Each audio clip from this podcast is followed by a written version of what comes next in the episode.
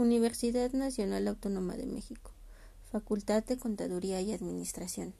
Segundo examen parcial de la asignatura de comportamiento en las organizaciones. Alumna Jiménez Sánchez Arisbet. 6 de diciembre de 2020.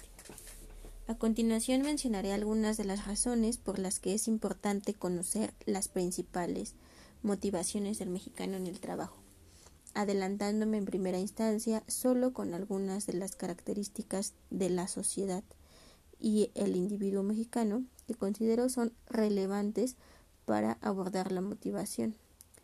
El mexicano tiene algunas características propias de su nacionalidad que se quedaron impregnadas principalmente a partir de la conquista, en las que se encuentra desventajado en comparación con otros individuos de otras naciones. Una de las principales desventajas, según Díaz Guerrero, que se presentan a raíz de este suceso histórico es el abuso de autoridad y con ello se permite el sobajamiento de la dignidad y la estima de las personas.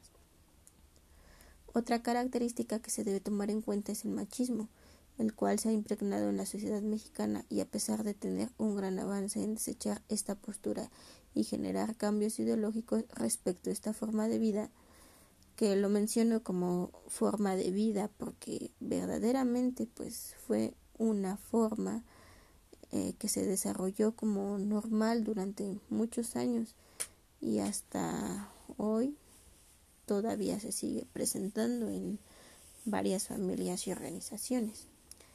Esta postura sigue vigente aunque en menor proporción, factor del cual varias organizaciones se han aprovechado.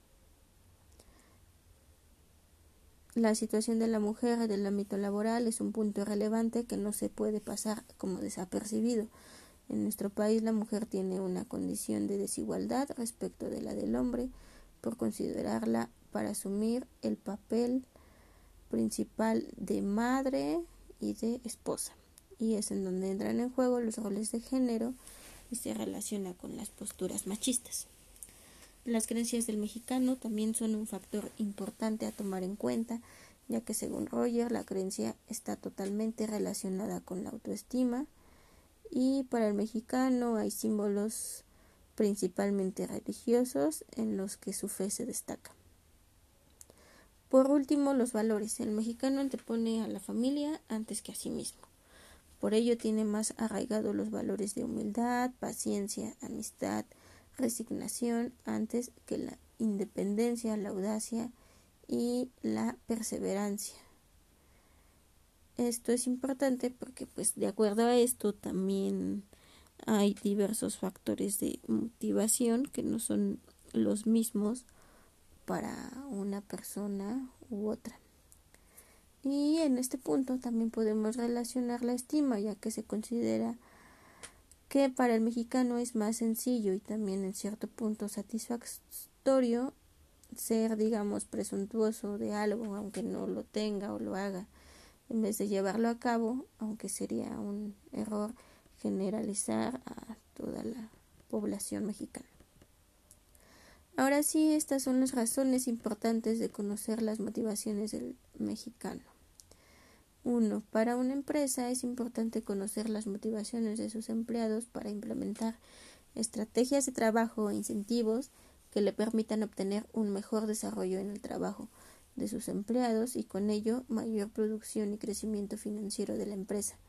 Así sabrá por dónde abordar cada área de trabajo con diferentes incentivos de motivación que sean efectivos para la misma, ya sea un salario justo, un bono de puntualidad, oportunidad de crecimiento laboral, cursos para ampliar sus conocimientos y mejorar su desempeño, un cambio de área, etc. 2. Si una gerencia conoce las motivaciones de su equipo de trabajo, puede crear un ambiente laboral en el que fluya la integración, la competitividad, el apoyo y la unidad, creando una atmósfera de confianza en la que el empleado desarrolla mejor sus capacidades y es más productivo aprovechando las creencias, valores y estima de los empleados, desechando un ambiente conflictivo en el que todo el mundo pelea y se crea desorden. Tres, y por último, cuando una organización conoce lo que motiva a sus empleados a desempeñarse de mejor manera, puede aprovechar al máximo su capital humano dejando de lado prejuicios de cualquier índole, pero principalmente de género, etnia y edad. Si bien es cierto que todos tenemos capacidades distintas y aumentan o disminuyen con el tiempo, si una persona tiene algo que lo motive, que la organización le provea, hará casi cualquier trabajo o se empeñará por lograrlo y hacerlo mejor. Lo difícil de esto es hallar las formas adecuadas de aprovechamiento de capital humano, que en ocasiones es costoso hallarlas y además, aunque se quiera motivar a todo el personal, no todas las personas son aptas para ciertos giros.